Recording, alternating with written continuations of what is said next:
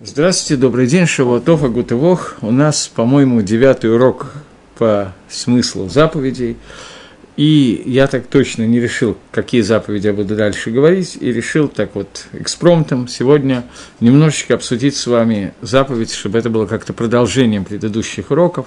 Мы говорили про праздник, начиная, про праздники, начиная от Рожашона и кончая Рашияна Раба, Шмини Ацевет, Сукот и так далее, и продолжим в том же стиле – продолжим, поговорим немножко о заповеди, которая попадается в этом году, о заповеди, которая называется Шмита или Швиз. Седьмой год. И поговорим, может быть, я решу, может быть, в следующий раз я поговорю немножечко о Галахот Швиз, то есть я планирую это сделать. Но пока сегодня я хочу немножко поговорить о Таам, о смысле заповеди седьмого года. Для того, чтобы коснуться ее Начнем с книжки, которая называется «Пятикнижие», «Хумаш».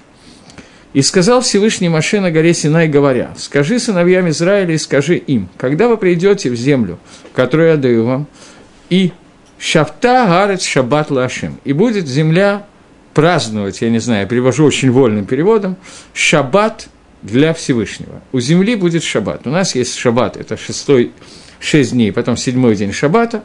У Эрицисроэль есть шаббат, это седьмой год, шесть дней, шесть лет. Работа на земле седьмой день. Шесть шаним. Тизра садеха, вот шесть шаним тизмор кармеха. Шесть дней ты будешь сеять в своем поле, и шесть дней ты будешь э, выращивать э, свой виноградник, то есть сеять, я не знаю, как сказать слово к винограднику, слово сеять, как употребить, не сеять виноград, а за, о, за, насаждать виноград. Да, русский язык у меня классный. А, будешь насаждать виноград и собирать все, весь урожай. А в седьмой год будет шаббат, шабатон будет в твоей земле, шаббат для Всевышнего, поле ты не будешь не сеять, а виноградить, виноград ты не будешь насаждать.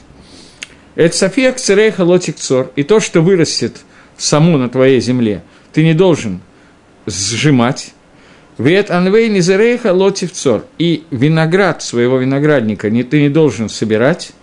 Это шнат шабатон и еларец. Это субботний год будет для земли. Ваэта и арец лахем лахла. И будет шаббат земли вам для еды, тебе и твоему рабу, и твоей служанке, и твоему наемному работнику, и тому, кто живет у тебя, и герем, который находится среди тебя и для скотины, и для полевого, и для животных будет все, что у тебя в земле, весь урожай для еды. Это хумаш, который Тора, которая пишет несколько предложений, связанных с шаббатом Эриц Исроэль. Когда ты придешь и заселишь Эриц Исроэль, то в Эриц Исроэль будет такой вот год, который называется шаббатом, и Медаарайса, есть некоторые махлокисы, я не буду в них споры, которые я пока не буду в них входить точно, потом посмотрю. Но то, что написано Бифураж в посуке, что Мидарайса и Сторы запрещена не вся работа на земле, а только работа, связанная с тем, чтобы сажать, насажив, насаждать виноград и убирать, снимать урожай. Эти три работы, которые точно написаны в Торе, что они запрещены из Торы в Шнат на земле Израиля. Остальные работы запрещены они или нет, могут быть махлокисы на, этом, на эту тему. Разрешена история работа под названием Хариша или нет, лахрош – это пахать или нет, это один из махлокисов. Мы сейчас оставим это в стороне. Три работы, которые написаны в Торе, что запрещено делать на земле, это убирать урожай и сеять и насаждать виноградник. Это три вещи, которые точно запрещены из Торы делать и только на территории Эрицесроя. Теперь немножечко называется это, этот год субботним годом, годом Шаббата для земли Израиля, и мы немножечко, я бы хотел, чтобы обсудили, что означает Шнат Швита и что означает эта заповедь Шмиты. До того, как мы начнем ее обсуждать, я хочу обратиться к Рамбаму. Э, Рамбам, который описывает в данном случае вообще все работы, связанные с Эрицесройль, все мецвод, связанные с мецвод Эрицесройль. Вначале своими словами. Э, Эрицесройль отличается от других земель своей святостью, и к душе святость земли Израиля выражена, выражается в том, что существуют определенные вещи, которые не нужно делать за границей, нужно делать в Израиле. Человек, у которого есть удел на земле Израиля, он выращивает там, работает на земле, пашет э, и так далее, и после того, как на земле Израиля вырастает урожай, то, сняв этот урожай не в седьмой год, а в остальные года, он должен отделить определенные трумот и масрот. Что такое трумот и что такое масрот? Трума – это, урож... это небольшая часть, Медорайса и Торы нету предела, не, не написано, сколько конкретно нужно отделять, отделяется от урожая и дается Кагену. После этого отделяется десятина от всего урожая и дается левиту. Левит десятину от этой десятины должен тоже отделить и отдать Кагену. И после этого отделяется еще десятина, и либо дается бедняку, либо человек берет ее сам себе, хозяин поля, привозит его, ее в Иерусалим, или если это далеко вести, то он может выкупить ее на деньги, и деньги привезти в Иерусалим, и там купить какую-то еду на эти деньги, и эти деньги надо, этот урожай надо проесть, эту десятину в Иерусалиме. Багдуши и Батагара в святости. Это заповеди, которые нам даются. Пишет Рамбом, что вся Эрцисройль была разделена на 12 частей. Каждый из этих частей принял, взял себе, получил наследство, одно из, получила в наследство одно из колен Израиля. Колено Леви не получило в Эрицисройль нахалы, не получило удела в Эрицисройль. И поэтому все, что колено Леви отделяет, это десятину от десятины, которую она получает. Пишет Рамбом, то, на что я хотел, с чего я хочу начать. Лама лоза халеви бенахалат Эрицесроль. Почему не удостоились левиты получить удел в Эрицесроль вместе со своими братьями? Потому что они были выделены для того, чтобы служить Всевышнему, в Элигород Драхав Гайшарим и указывать его прямые пути, его законы, э, праведные для многих людей. Как сказано в Иеру Мишпатейха Иакова Таратейха Израиль, что они должны указывать законы Иакова и Тору Израилю. Поэтому Гувдалу Мидаркей Галам, они были отделены от Даркей Алам, Ло Орхим Милхама, они не выходят на войны, Кешар Израиль, как остальной народ Израиля, Вело Нахлин, и не получают удела в Израиле, «Вело захин лацмам быко гуфан», и самостоятельно они не получают какого-то схута в «эла», но «гем хаяль хашем» – это воинство Всевышнего, как сказано «барей хашем хейло», что Всевышний свой удел, свое войско благословил. Войско не для того, чтобы выходить на войны и рубить всех капусту, а войско для того, чтобы служить Гашему и бороться против Ясаргары. Губаругу захе лагем шенамара нихал кейхова нахалатейха. И Всевышний, он удостаивается для левитов, как сказано, что я удостаиваюсь вам, как сказано, я Ашем ваш удел. Продолжает Рамбам и говорит, Ло шевет леви белват, и не только колено леви, Эла, но любой иш иш миколь баэлам, но любой человек из тех, кто пришли в мир, в том числе не евреи, которые сделали гиюр, например, Ашем не давару хо, ото воевину мидео лигавадель ламот лифней хашем лишарто лавдо. То есть человек, который отделил себя, его рог надава, он хочет пожертвовать себя Всевышнему, и люди, которые поняли медаато от своим, своими знаниями, Лейвадель уламот лифнейгашем, что надо отделиться и стоять перед Творцом, чтобы служить Ему. Лада эдгашем, чтобы познать Всевышнего. Вегалах Ешар, к Моше Асеу Гайлаким, и надо идти прямыми путями, как, сделает, как делает Всевышний. У Паракми Аль Цаваро, Оль Хахишбанот, и человек, который сбросил в своей шее ермо различных расчетов, многих, которые могут быть, Ашер Бикшубный Адам, которые пытаются делать люди. То есть стандартный человек, которого приходит мысль в голову, что надо пойти получить Тору, послужить Всевышнему и так далее, он тут же задает вопрос, а на что буду жить я, на что будет жить моя семья. И многие другие хижбанот, расчеты, которые делают люди. Человек, который отбросил от, себе, от себя эти расчеты и бросился к службе Всевышнего, для того, чтобы лагород хукимла Исраэль, Зенит Кадеш Кодеша Гдашим. Этот человек получает отделение Кодеша Гдашим. Он отделен самой большой святостью. Вея Хашем Халко. И Всевышний становится его уделом его нахалой, его наследием. Лаоламу лаалмейламим, навсегда и навсегда. Ваискелу баалам азе, и Всевышний удостоит для него в этом мире, мы не говорим сейчас про Алам Аба, это понятно, что Всевышний удостоит, но в этом мире. Всевышний удостоит его Давара Маспикло, тех вещей, которые достаточно ему, к Моша Закалы Каганим Левим, так же, как он удостоил этого Каганим Левим, через Маасрот и так далее. И вот Давид Амелах Алава Шалом сказал в псалме «Гашем манат хилки коси атато меха горали», что Всевышний, ты являешься манат, моей мерой моего удела, то есть частью моего дела, и моим косом, моей чашей, и ты, Томех, ты поддерживаешь мой гораль. Рамбам написал здесь, что любой человек из Изра... не из Израиля, а любой человек, ой, который удостоился того, чтобы э, понять, что человек должен сбросить с себя ермо всех расчетов, которые люди себе усложнили жизнь и начали считать все, все материальные расчеты этого мира.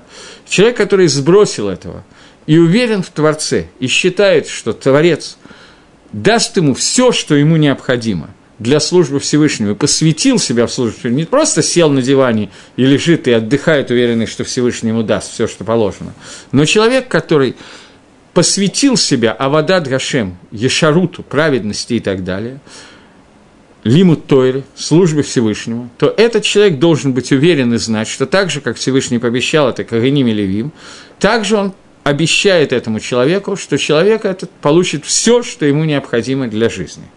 Обратите внимание, здесь не сказано, что человек этот получит столько, сколько ему хочется, не сказано, что он получит много каких-то миллионов, миллиардов долларов, рублей, фунтов стерлингов и другой иностранной валюте, сказано, что человек получит все, что ему необходимо для службы Всевышнего.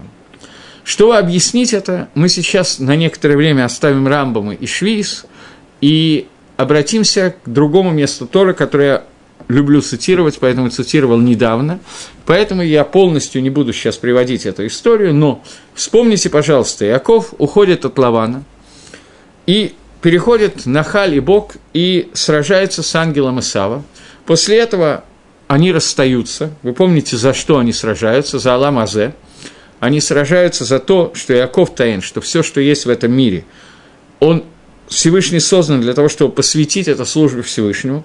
А Исав говорит о том, что Яков вернулся за Пахим Ктаним, за маленькими кувшинами, для того, чтобы показать Э, и это, вернее, не для того, чтобы, а это показывает, что Иакову нужен этот мир бифне отсмо самостоятельно, а не как средство службы Всевышнему. И это то, с чем спорит Иаков.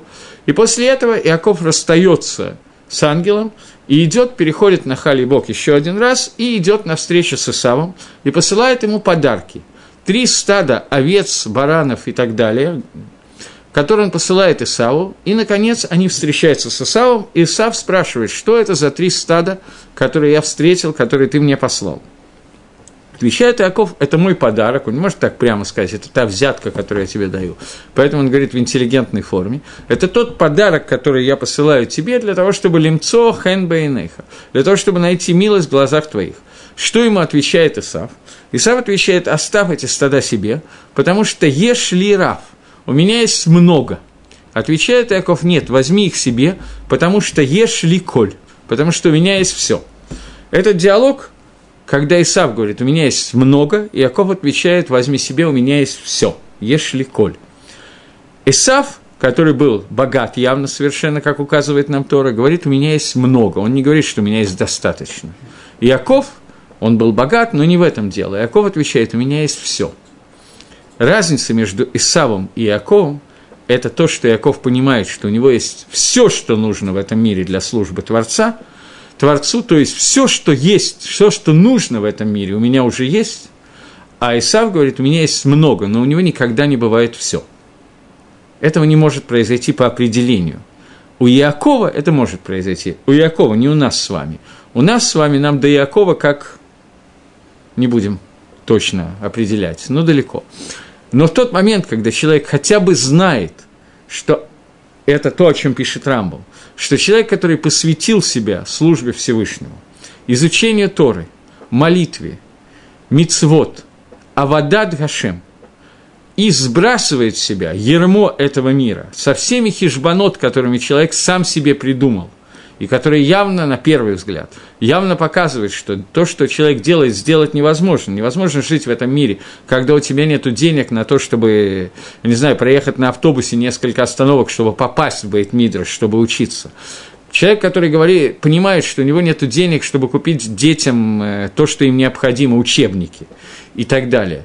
Человек, тем не менее, отбрасывает эти хижбанот и посвящает себя службе Всевышнего, изучению Торы, и отбрасывает себя весь Аламазе, пишет Рамбам, что так же, как все колено Левим и Каиним, этот человек выходит на тот уровень, когда Всевышний Мизакело – это коль. Всевышний дает ему все, что ему нужно для этого Ему не сказано, что ему дается много. Все, что ему необходимо. Больше не обещано. Но то, что ему необходимо, он все получает. Это не означает избыток, это не означает богатство, но то, что ему необходимо, он получает. И это сот Ешли Коль, о котором говорит здесь Иаков. Я что-то не понял, а что здесь мне выдали? Ни изображения, ничего нет. Окей, ладно. Что здесь вопрос? Гешим, Матар и Хатичи. Но это не, не та тема, которую я сейчас обсуждаю, поэтому я не буду сейчас ее обсуждать. Так вот, Иаков Авину сказал Исаву Ешликоль. Точно так же Рамбам говорит, что человек, который сбрасывает себя ермо этого мира и посвящает себя всю, в службу Всевышнему, так же, как Всевышний дает Кариним и Левиим все, что им необходимо, также мы получим то, что нам необходимо – Бесот – тайна понятия Ешли Коль. Окей. Теперь вернемся к Швиту, э, к седьмому году. Седьмой год – это мицва, которая, кроме остальных вещей, призвана воспитать в нас понятие, которое называется битахон во Всевышнего, уверенность в Творце. Что такое битахон? Уверенность в том, что Всевышний нам даст то, что нам необходимо. Давайте немножечко проанализируем ситуацию. Есть шесть лет, которые человек сеет, жнет, убирает урожай, набивает амбары зерном, снова сеет и так далее, и так далее. Он вырастил какое-то количество урожая. Теперь представьте себе не нашу сегодняшнюю ситуацию, а ситуацию Эрицесройль во время существования храма, когда Швиз, Медарайса соблюдали, соблюдал весь Амисраиль. Никто в народе Израиля, никто в Эрицесроиль не сеет, не насаждает виноград, не убирает урожая, а кушать-то что?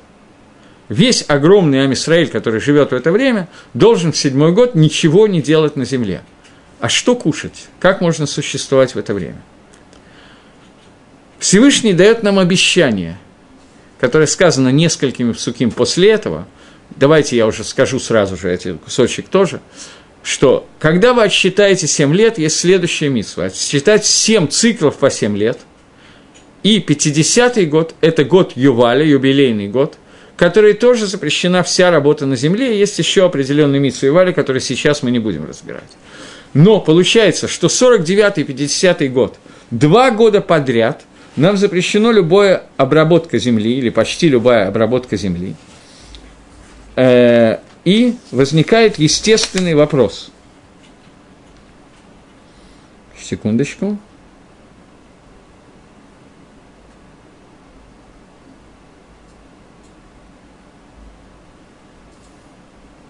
А если вы скажете, Вики Тамру, Ма нохаль башана ашвиз, что мы будем кушать в этот седьмой год и в 50-й год тоже? Представьте, это два года подряд никакой обработки земли нету. Генло не зравало на сафет туатейн. Вот, вот не будем э, сажать и не будем сжимать наш урожай. Вы тивите эд лахем. Говорит Всевышний, я прикажу моей брахе попасть на вас, моему благословлению попасть на вас. Бешнада шишит, шестой год. В аса эд гатвуа лешалош шаним. И в шестой год вырастет урожай достаточных, достаточный на три года вместо трех лет. Не имеется в виду здесь, что вырастет урожай, который обычно э, выращивался в три раза больше урожая на три года. Нет, имеется в виду, вырастет урожай, достаточный для трех лет.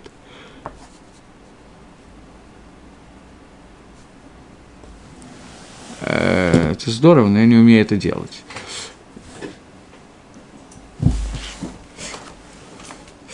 Так вот, э, получается, что э, Тора обещает нам, что если мы будем соблюдать седьмой год – то нас в шестой год у нас вырастет урожай достаточного для того, чтобы его хватило на три года. Это не означает, что у нас будет ровно столько, в три раза больше, чем каждый год, и поэтому будем жить так же, как раньше. Но это означает, что его будет достаточно. И вот нам сейчас это немножко трудно представить, поскольку мы, во-первых, на уровне нашего бетахона далеки от э, Всевышнего, к сожалению, и далеки от того, что требует от нас Творец, и, во-вторых, мы не видим того, что, тех чудес, которые происходили в то время. Но Ам Исраэль жил на земле, вот приходит первый, второй, третий раз, седьмой год, и каждый раз Ам Исраэлю, всему народу Израиля было достаточно еды на седьмой и восьмой год, несмотря на то, что они не сеяли и не убирали урожая. Я не знаю, было его много или мало, но его было достаточно, это совершенно определенно. И Весь народ Израиля видел эту браху, это благословление, которое Всевышний обещал дать, и видел его каждые семь лет. И таким образом заповедь седьмого года, один из смыслов этой заповеди – помочь нам обрести вот эту вот уверенность в том, что делает Творец. Существует, скажем так, некий махлокис, некий спор – между Хавод и Левовод и Хазаныша. Может быть, этого спора нет, я не буду сейчас сильно углубляться в этот момент. По поводу того, что такое бетахон, что такое уверенность во Всевышнем. Есть люди, которые так понимают и объясняют, что уверенность во Всевышнем – это когда человек уверен, что если я действительно верю в Творца – и стопроцентно убежден, что Аколь Баидей Шамай, все в руках Всевышнего, и все, что исходит, исходит от Творца, это, несомненно, правильно, то со мной не случится ничего плохого. То есть, человек, который болен, если он на сто процентов уверен, что Всевышний его вылечит, если это уверенность мамыш стопроцентная, то он действительно выздоровеет. Хазаныш очень возражает против такого понимания понятия бетахона уверенности, поскольку люди смертные, и люди умирают. И от того, что я считаю, что Всевышний должен сделать что-то, что я хочу. Кто сказал, что то же самое считает Всевышний? Битахон, говорит Хазаныш, это немножко другое. Это понимание того, что все, что происходит со мной в этом мире, я батуах, я уверен, что это Всевышний делает латавати, для моего добра. Это не означает, что мне это будет нравиться. Мне может казаться, что это, наоборот, очень плохо. Я, например, совершенно убежден, Э, что если у меня сейчас будет несколько миллиардов долларов, то я буду лучше служить Всевышнему, и мне это очень полезно для состояния здоровья и еще для чего-нибудь.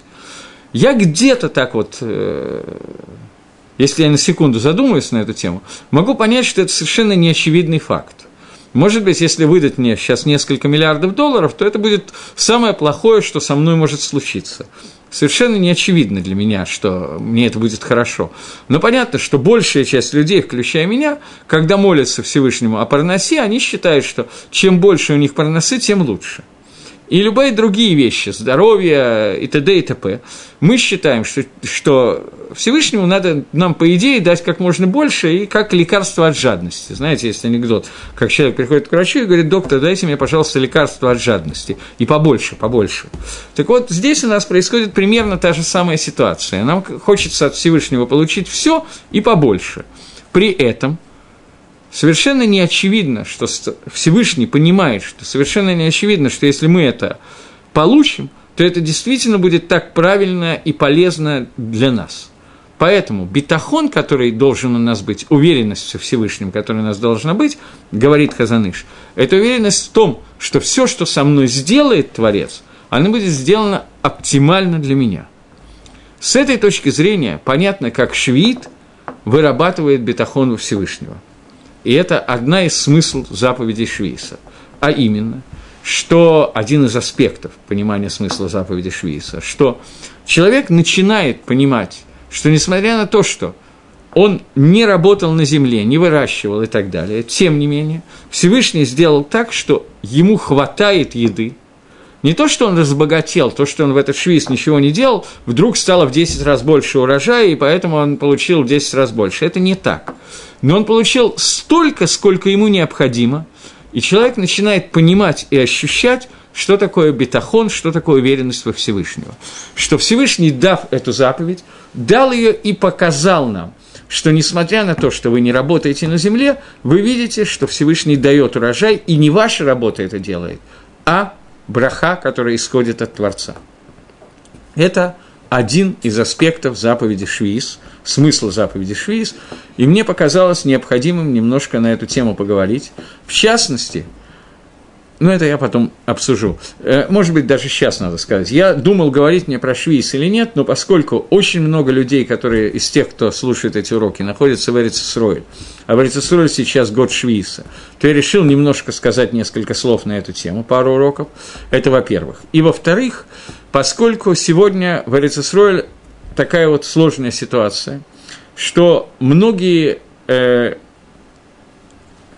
колхозы, кибуцы, не знаю, как это назвать, сельскохозяйственные работники, которые нарушают швиит и выращивают урожай швиита в Эрицесроль, им довольно трудно это продать в Израиле, потому что много в Израиле существуют гехшеры, понятие кошерности, и многие предприятия не хотят покупать некошерную продукцию, и поэтому они продают это за границу – а поскольку Европа сегодня сделала некоторые херем, некоторые санкции против Совет России и Украины, с одной стороны эти, с другой те, поэтому некоторые продукты, которые раньше продавались, импортировались в Россию из э, Европы, теперь они заменены на израильские продукции, продукты, и в Израиль, среди израильских продуктов очень большой процент некошерных продуктов, выращенных в седьмой год – Поэтому в России сегодня, покупая продукты, фрукты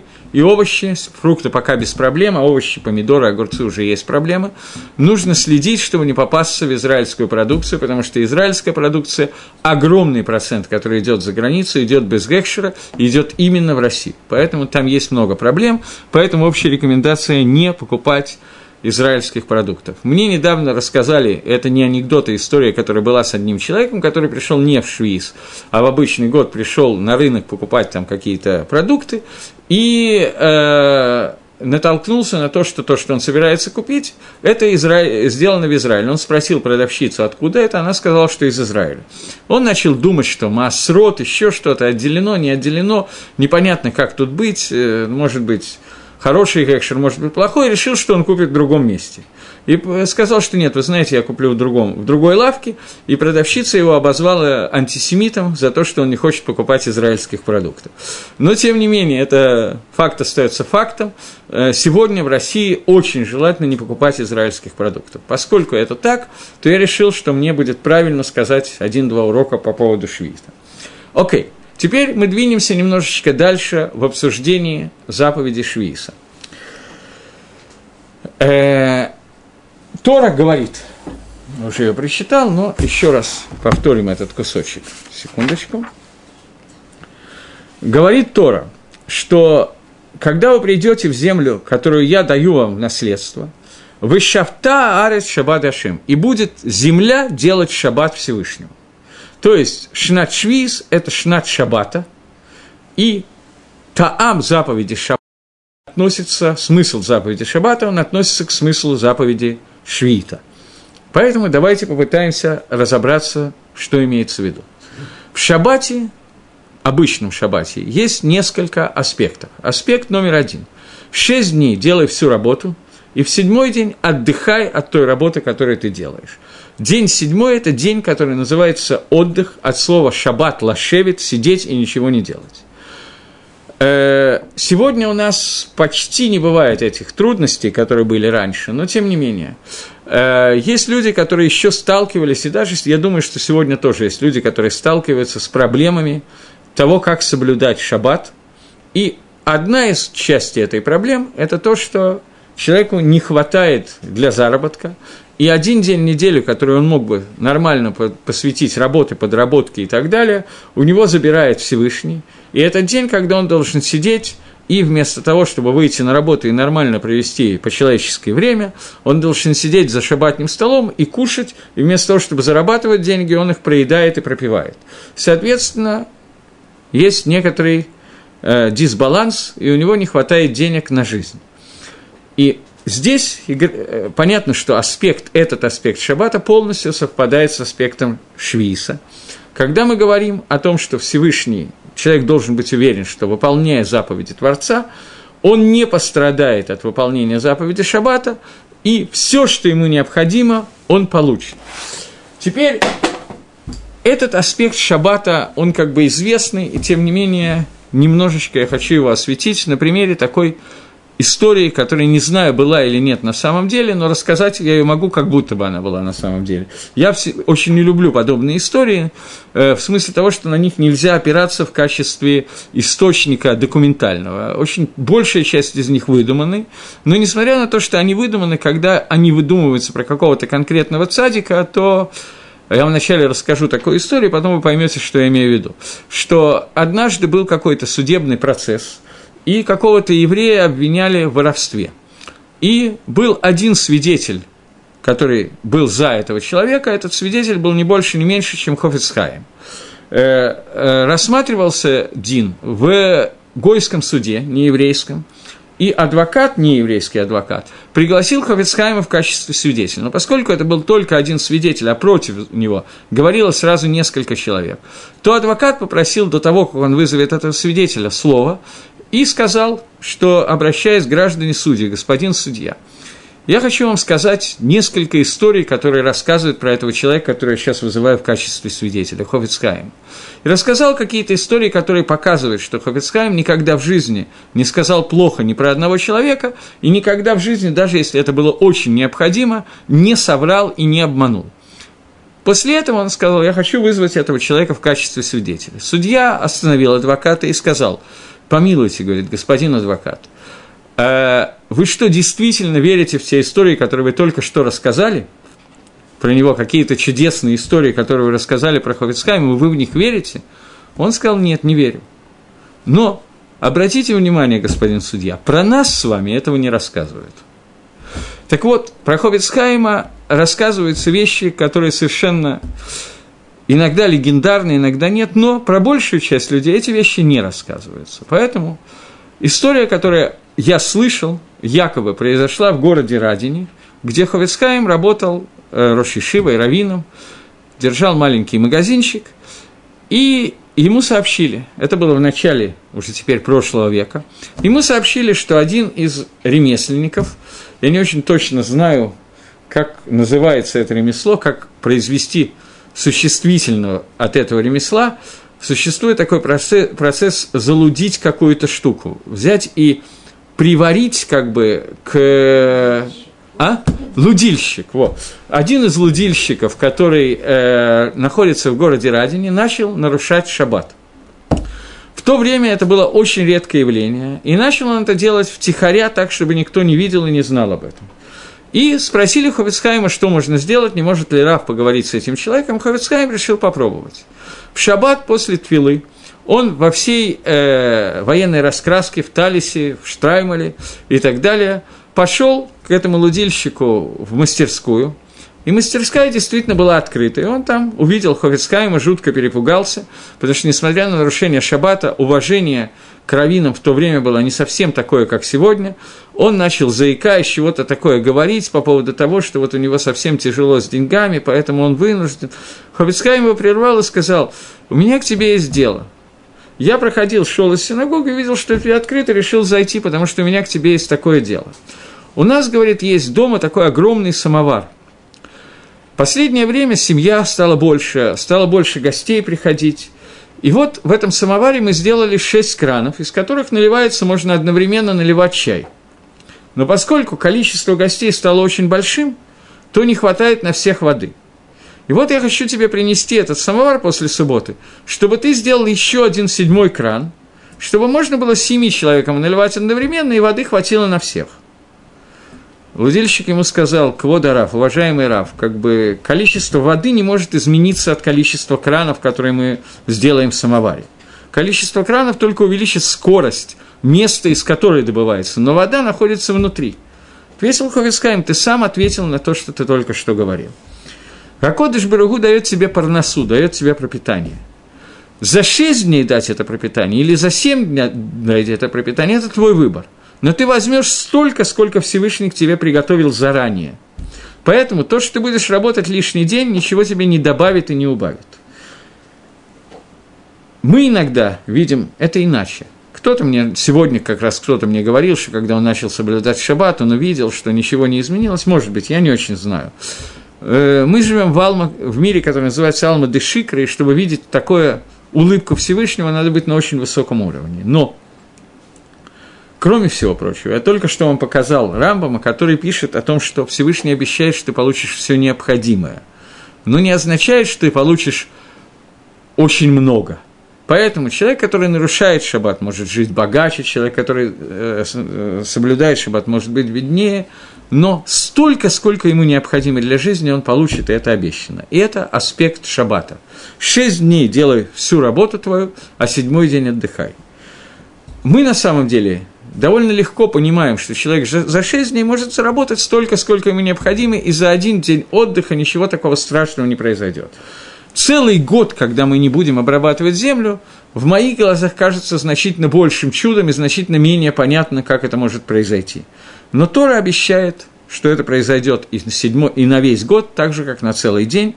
Если мы подумаем, что на самом деле это и то, и другое является седьмой частью и всюду нам обещано, что седьмая часть произойдет так, как это положено, и мы не потеряем от соблюдения Шмиты так же, как от соблюдения Шаббата. В Шаббате еще один аспект, о котором я тоже много раз говорил, но чтобы немножечко коснуться Швииса, нам придется коснуться этого аспекта еще раз. Я обычно, чтобы осветить этот аспект, привожу э, Сватемис, который комментарий Гурского Рэби Сват Эмет, который э, говорит о том, что тайна понимания того, что такое шаббат, освящена в отрывке, который называется отрывок Ефат Тор. И будет, когда выйдете вы на войну, и увидите женщину Ефат Тор красивым видом, и возьмешь ты ее в пленницы, и и так далее. Дальше рассказывается, как ты должен с ней поступить, ты должен ее сколько-то времени продержать дома, она не стрижет ногти, отращивает их, и в случае, если она соглашается на принятие Гиюра, ты должен взять, можешь взять ее в жены. Если она отказывается от этого, ты должен ее отпустить, не можешь ее сделать рабыней, э, несмотря на то, что в то время, во время войн, можно было захватывать людей в рабство. Ты этого не можешь сделать.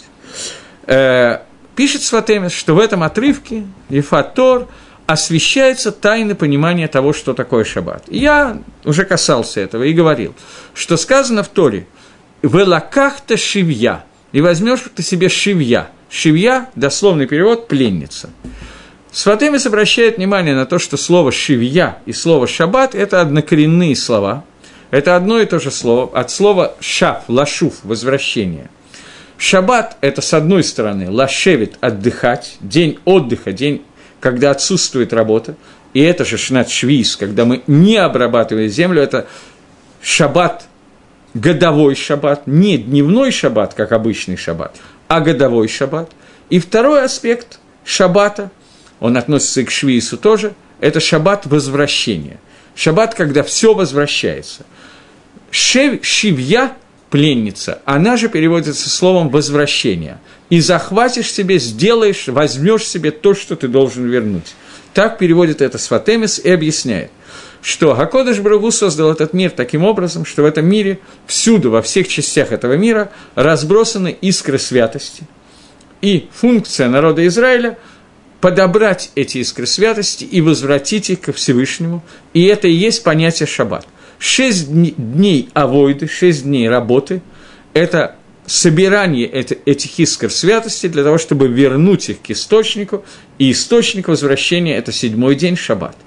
Также – Шесть лет, шесть лет работы на земле – это шесть лет, когда мы проводим вот это вот сбор всех этих искр святости со всеми работами, которые производятся на Земле, 39 фактически видов работ, 10 видов работ, которые необходимы для того, чтобы спечь хлеб, еще какие-то работы и так далее, все работы, которые ведутся на Земле, и седьмой год, когда все, что мы делали, все искры, которые мы собрали на территории Эльцисройль, должны быть возвращены ко Всевышнему, и это седьмой год, но на самом деле это не седьмой год, это 50-й э, год. Это 7 кафуль 7, 7 умножить на 7. В, 70 э, в 50-й год, когда семь циклов по семь лет собираются вместе, и земля, которая была продана, возвращается к своему хозяину. В 50-й год есть митсва трубления в шафар. Трубление в шафар в Йом-Кипур 50-го года – это то, что Махзир Гаколь возвращает все. А водим, э, как их по-русски сказать, рабы, выходят на свободу, земля возвращается к своему первому хозяину и так далее. 50-й год, Йом-Кипр 50-го года, Шаббат, Шабатон – это день, когда все возвращается к своему источнику. Это возвращение ко Всевышнему на самом высоком уровне. И это Шнат Швиит, Швиз до Швиз, седьмой до седьмой, 50-й год.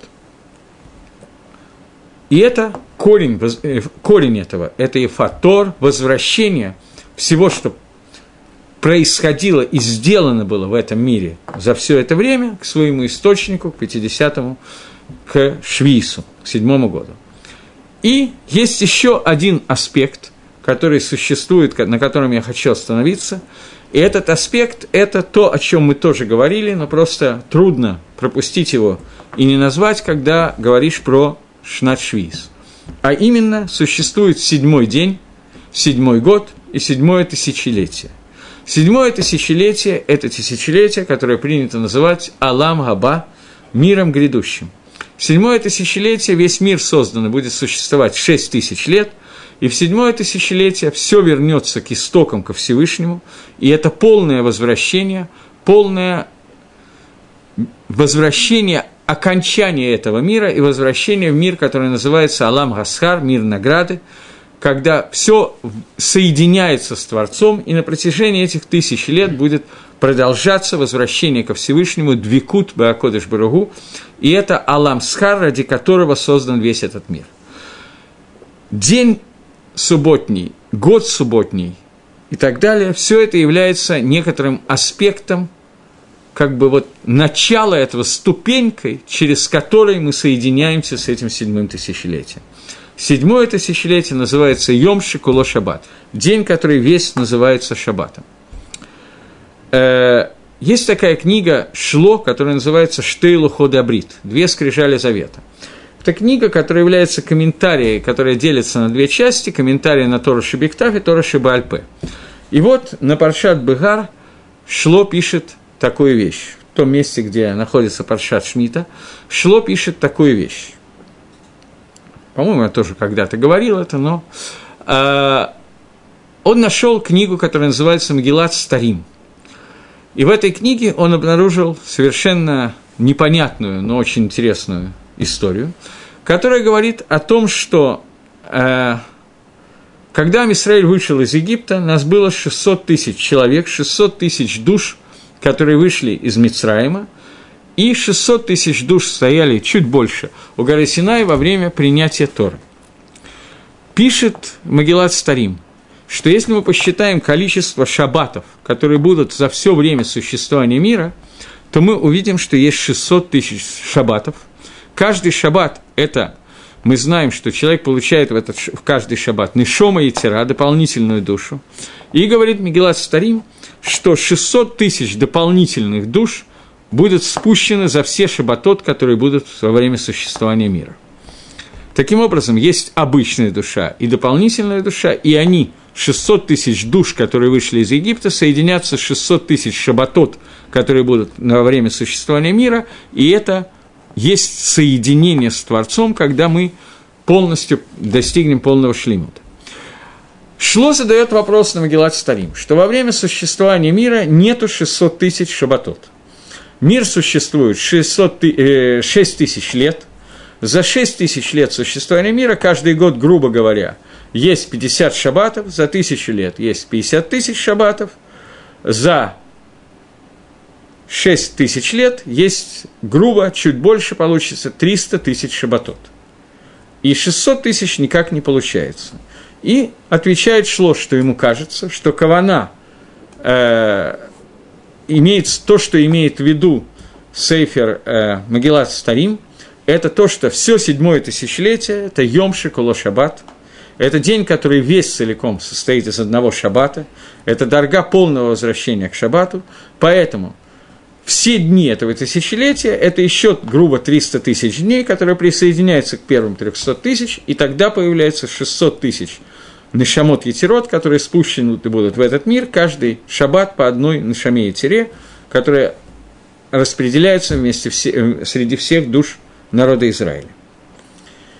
Таким образом, второй аспект шаббата, первый аспект – это день отдыха, когда мы который выражает бетахон, уверенность Творца, что несмотря на то, что мы не производим никаких действий, тем не менее мы уверены в, том, что Всевышний даст нам полное пропитание и все необходимое получит любой человек, который будет исполнять волю Творца и посвятить себя к Всевышнему при одном условии.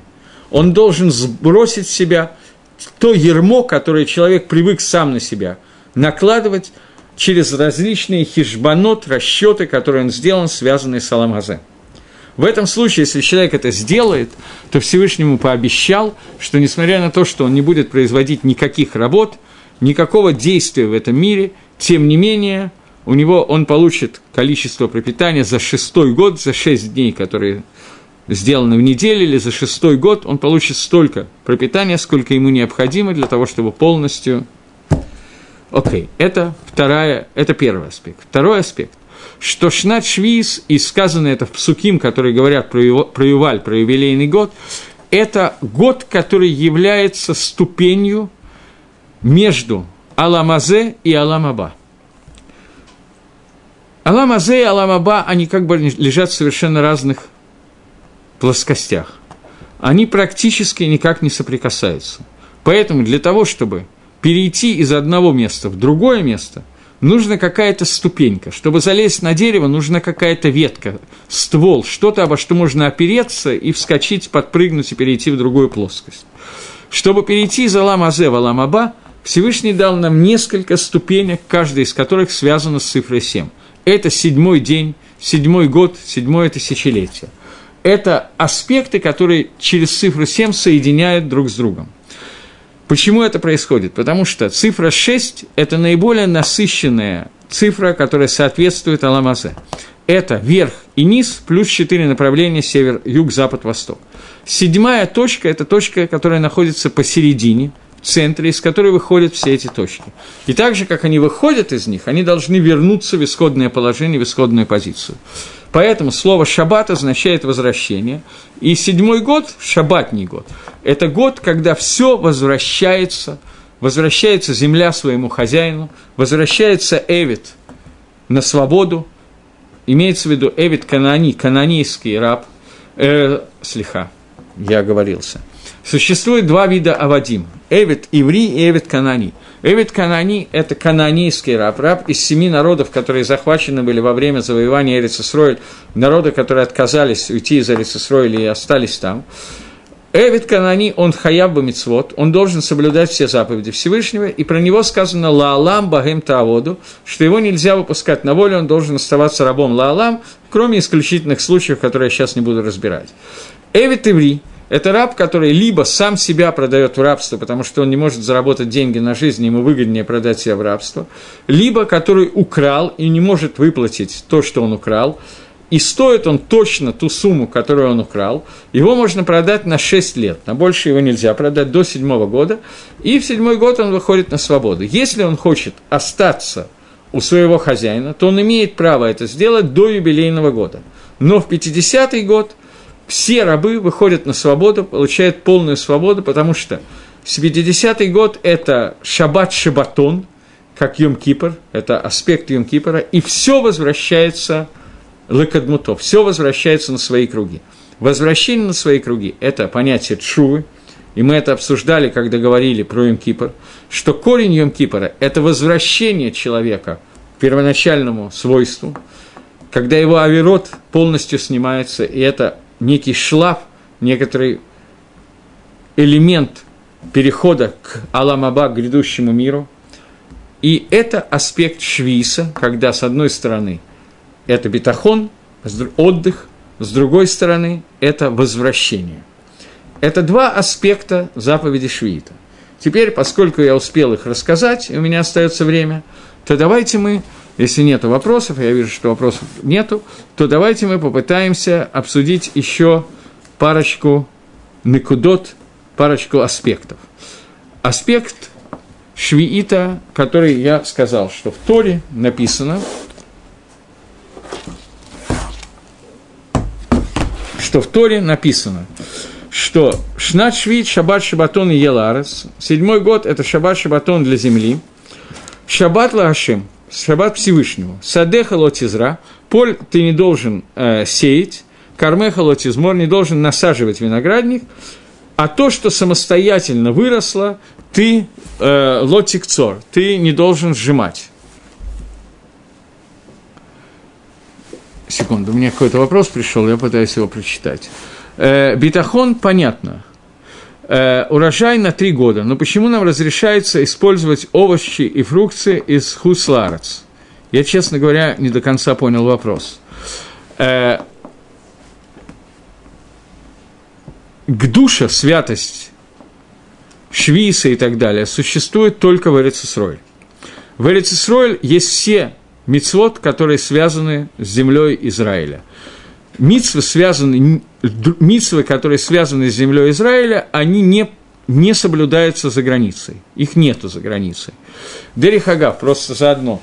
Э, в конце Торы, мы совсем недавно заканчивали чтение Торы, Маширабейну обращался ко Всевышнему с просьбой, э, Всевышнему сказал, что ты не войдешь в Эрицесройль. И Маширабейну молился и просил Всевышнего сделать так, чтобы он мог войти в Эрицесройль. Всевышний отказался выполнить эту просьбу, несмотря на все просьбы Маширабейну. В чем так такой был интерес Маширабейну войти в Эрицисрой? Надоело жить в пустыне или что? Почему он так серьезно молился Всевышнему об этом? Ответ на этот вопрос, который дают комментаторы, их много ответов, но один из ответов, заключается в том, что Маширабейну хотел удостоиться выполнить те митсвы, которые можно выполнить только в Эрицесрое. Существует митцвот, которые нельзя сделать за границей. Это не так много заповедей, но все заповеди, связанные с урожаем земли Израиля, можно делать только в Израиле, нельзя делать э, в Хуцларец. Теперь, митсва швиз существует только в Эрицесрое. Нету никакой проблемы обрабатывать землю и так далее за границей покупая за границей зем, э, овощи, фрукты и так далее, которые мы покупаем за границей, мы имеем полное право покупать и кушать. Это не имеет никакого отношения к бетахону. Я думаю, что я понимаю, в чем состоит вопрос. Что если мы так уверены, что будет большой урожай в земле Израиля, то зачем покупать за границей?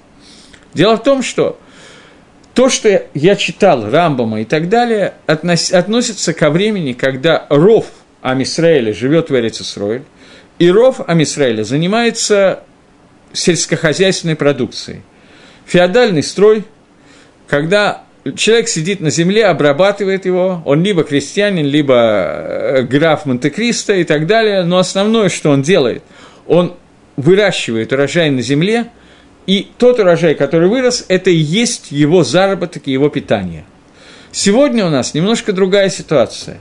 Большая часть э, денег, которые бюджета которое есть у человека, большего количества людей, это не то, что он выращивает и продает. И он не питается натуральными продуктами, которые он вырастил. Человек работает, зарабатывает деньги и потом покупает продукты. Поэтому сегодня есть еще один момент, на самом деле, наверное, надо с него начать. Сегодня обещаний, которые давал Всевышний, что в шестой год вырастет урожай на три года, такого обещания нету поскольку Эрицисройль сегодня – это, по большому счету, не Эрицисройль, об этом я, вероятно, буду уже говорить в следующий раз. Я собирался подробно это обсуждать. Гдушет Эрицисройль сегодня отсутствует, поскольку, по большей части мнений, сегодня Гдуша Эрицисройль существует только в том случае, если ров народа Израиля находится в Эрицисройле и населяет ее. Если ров, большая часть евреев, не живут в Эрицисройль, то нету к душе Дгарец.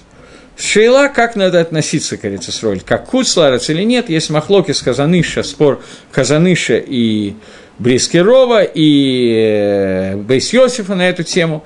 Может быть, я немножко в следующий раз коснусь этого Махлокиса, но в любом случае, мицвод, связанный с Эрицисроль сегодня, их нету мицвод Дарайса. Это не мицвод из Торы, а мицвод Драбоном.